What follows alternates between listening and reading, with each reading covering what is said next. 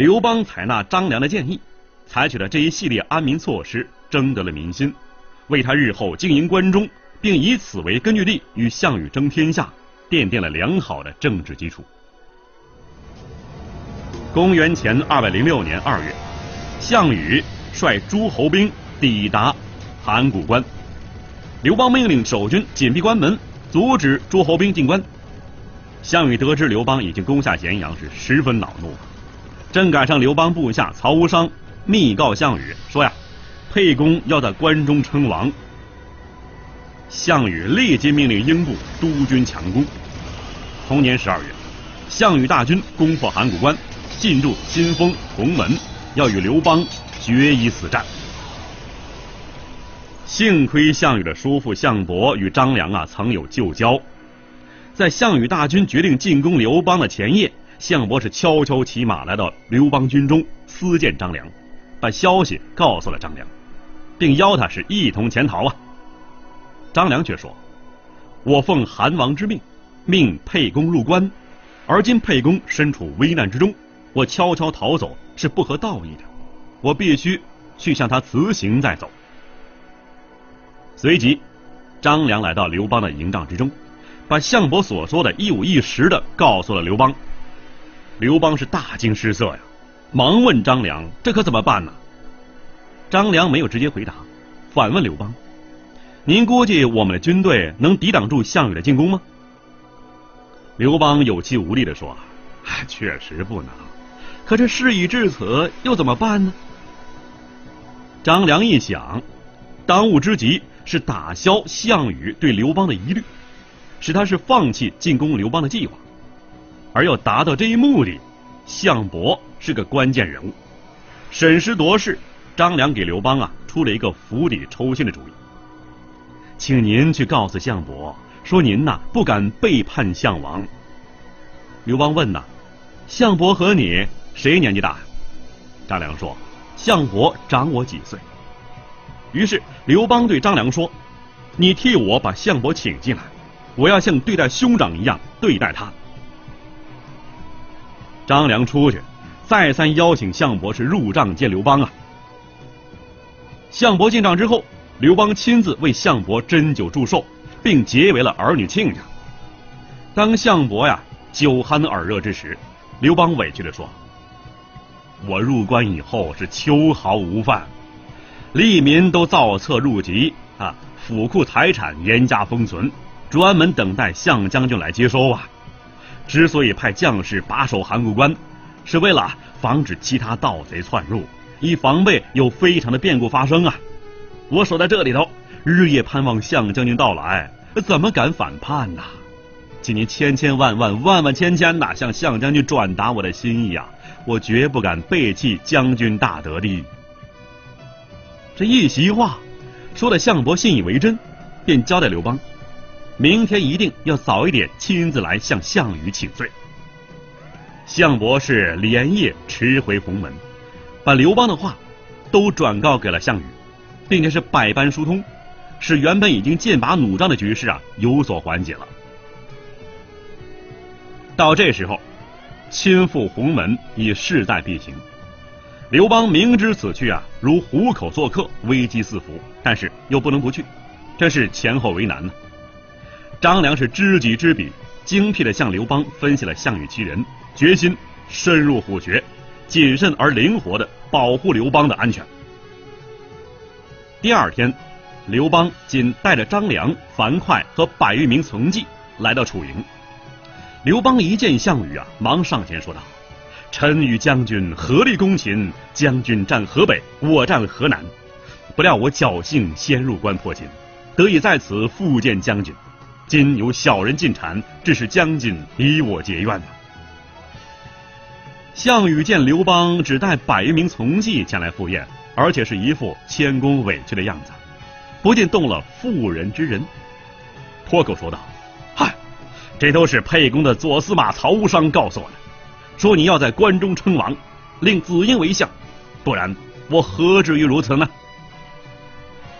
刘邦是先入为主，努力从精神上压倒对方；项羽呢，自知刘邦依楚王约，先行入关并无非分之处，自己对刘邦如此这般，倒有违约之嫌呢，顿觉有些理屈词穷。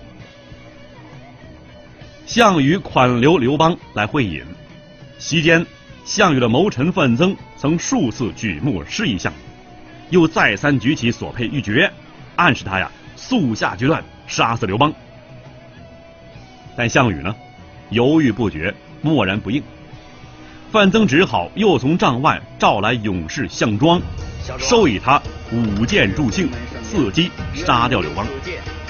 这项伯呢，看出破绽，拔剑。对舞，时时用自己身体护住刘邦。张良一看情况不妙啊，赶快起身出帐去找樊哙，命其速去护驾。樊哙二话没说，持剑拥盾闯入军门，直奔帐下，两眼是怒视项羽，头发上指，头发就立起来了，怒发冲冠呐，大有万夫不挡之勇。项羽不禁骇然，忙问道：“这是何人？”张良答曰：“是沛公的随从卫士樊哙。”项羽说：“呀，一条好汉，赏给他酒。”左右侍从捧上一大杯酒，樊哙站着是一饮而尽，再劝再饮。过了一会儿，刘邦见情势已经好转了，便借口入厕，招呼樊哙出帐。张良随之而出，三人商量对策。决定由樊哙保护刘邦，赶快脱身，张良留下来应付局面。再说刘邦留下车骑，在樊哙等四将的护卫之下，轻骑简从，秘密返回霸上。而身在虎穴的张良呢，沉着冷静的与项羽周旋。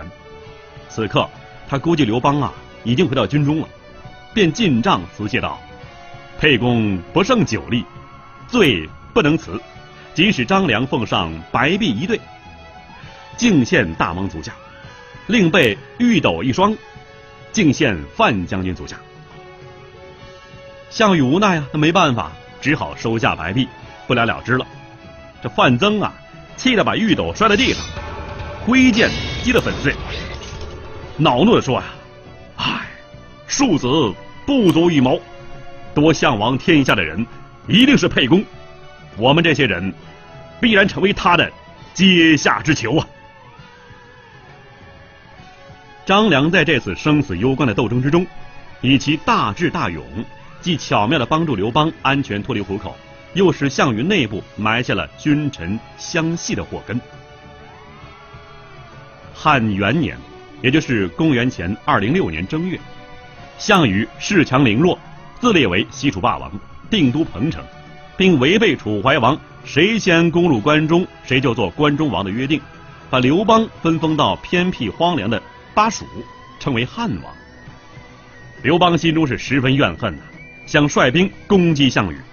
后经萧何、张良是一再劝阻，这才决定暂且隐忍不发。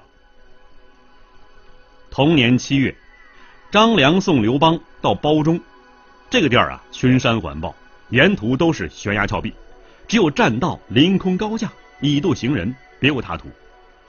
张良观察地形，建议刘邦待汉军过后，全部烧毁路蜀的栈道，表示无东顾之意呀，以消除项羽的猜忌，同时也可以防备他人袭击。就这样，可以乘机养精蓄锐，等待时机再展宏图。刘邦啊，是依计而行，烧掉了沿途的栈道。张良此计可谓是用心良苦，他为刘邦的巩固发展和日后东进取得了重要的保证。刘邦入汉中之后，励精图治，积极休整。同年八月，刘邦用大将韩信之谋，避开章邯的正面防御，乘机从故道暗渡陈仓，从侧面出其不意的打败了章邯，一举平定三秦，夺取了关中宝地。一个明烧，一个暗渡。张韩携手，珠联璧合，成为历史上一段脍炙人口的佳话。什么是传奇？他说：“您传，越传越神，传着传着，这事儿就齐了。”这里是晚星画传奇，欢迎您继续收听。继续收听。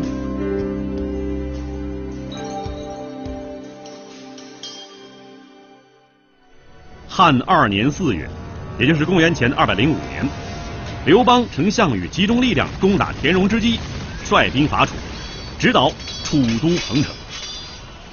攻占彭城以后啊，刘邦为了轻而易举取得的胜利冲昏了头脑，不但没有采取恰当政治经济措施安抚此地、赢得人心，反而是恶习复发，得意忘形之余是大肆收集财宝美女，整日置酒宴会，结果呢给项羽回军解救赢得了时机。项羽闻知彭城失陷呢，立即亲率三万大兵从小路火速赶回，急救彭城。刘邦数十万乌合之师难以协调指挥，连粮饷都筹备不齐，所以一经激战便惨遭失败，几乎是全军覆没。至此啊，许多诸侯王又是望风转舵，纷纷背汉相楚。刘邦丢下老父亲、妻子、儿女，只带张良数十骑，狼狈出逃，军事上再度遭受重大挫折，大好的形势又逆转了。刘邦狼狈逃至下邑，惊魂未定，心灰意冷，万念俱灰。在这个地方兵败危亡之际，又是张良啊匠心独运。在此兵危将亡之际，在此兵败危亡之际，又是张良匠心独运，为刘邦想出了一个利用矛盾联兵破楚的策略，为刘邦想出一个利用矛盾联兵破楚的良策。他说呀。九江王英布是楚国的猛将，与项羽有隙。彭城之战，项羽令其相助，他却按兵不动。项羽对他颇有怨恨。彭越因项羽分封诸侯的时候没有受封，早对项羽怀有不满。这二人可以利用。另外呢，汉王手下的将领只有韩信可以托谋大事，独当一面。大王啊，如果能用好这三个人，那么楚可破也。这就是著名的下邑之谋。下邑之谋虽然不是全面的战略计划，但是它构成了刘邦关于楚汉战争计划的重要内容。正是在张良的谋划之下，一个内外联合攻击项羽的军事联盟终于形成了。这个联盟呢，扭转了楚汉战争的局势，使刘邦由战略防御转为战略进攻。事实证明，张良的下意之谋深谋远虑。最后兵围垓下，打败项羽，主要依靠的正是这三支军事力量。当刘邦被项羽围困在荥阳的时候啊，韩信却在北路上顺利进军的，可以说是势如破竹。他先是平定了魏、代、赵、燕，接着又占据了齐国的故土，欲自立为齐王。于是呢，遣人禀告刘邦，秋风，就说呀：“齐人狡诈多变。”反复无常，南边呢又与楚相邻，如果不设王，就难以镇抚齐地。愿能允许我为假齐王，就是代理齐王啊。刘邦一听啊，不由得是怒气上冲，当着使臣的面破口大骂：“我久困于此，朝夕望他前来助我，想不到他竟要自立为王。”当时啊，陈平正坐在刘邦的旁边。陈平与张良清醒的认识到，韩信的项背对楚汉战争的胜负举足轻重。况且呢，韩信远在齐地自立为王，刘邦呢鞭长莫及，根本是无力阻止。于是，陈平是连忙在暗下轻轻的踩了他一脚。刘邦多聪明啊，反应太快了，立即就感悟到先前失言了，于是改口骂道：“大丈夫，既定诸侯，就要做个真王。”何必做什么假王？刘邦这个人呢，本来就爱骂人，有此一骂，本不足为奇。况且是先后啊，衔接非常紧，很自然，天衣无缝，竟然没有露出半点破绽。当年二月，刘邦派张良拿着印绶去齐地封韩信为王，并征调韩信的军队去击楚。授印齐王，虽然是刘邦对韩信的暂时妥协。但是这个顺水人情和权宜之计，居然笼络住了韩信，成功的解决了汉内部的权位矛盾，赢得了楚汉天平上的一个关键砝码。汉高祖四年，也就是公元前二百零三年，汉对楚已经逐渐形成合围之势，双方商定以鸿沟为界，中分天下。项羽如约拔营东归，刘邦呢也欲引兵西归汉中。在这重大的转折之际啊，张良以一个政治谋略家的深邃眼光，看出了项羽腹背受敌、捉襟见肘的处境，便与陈平同见汉王道：“如今汉据天下三分有二，此时正是灭楚的有利时机，宜猛追穷寇，备其功于此举，否则放楚东归。”如放虎归山，必将遗患无穷啊！刘邦采纳了张良的意见，亲率大军追击项羽，并令韩信、彭越合围项羽。刘邦率大军追击楚军至固陵，却迟迟没有等来韩信、彭越所率的援兵，结果又败了。刘邦躲在固陵的壁垒之中啊，不胜焦躁，便问身旁的张良。那他们为什么没有如期来援呢？这时候啊，张良对韩鹏的心思早已经是了然于胸了，对应之策已思谋成熟。见刘邦询问，忙答道：“楚兵即将灭亡，韩信、彭越虽已受封为王，却没有确定疆域。二人此次不来赴约，原因呢正在于此。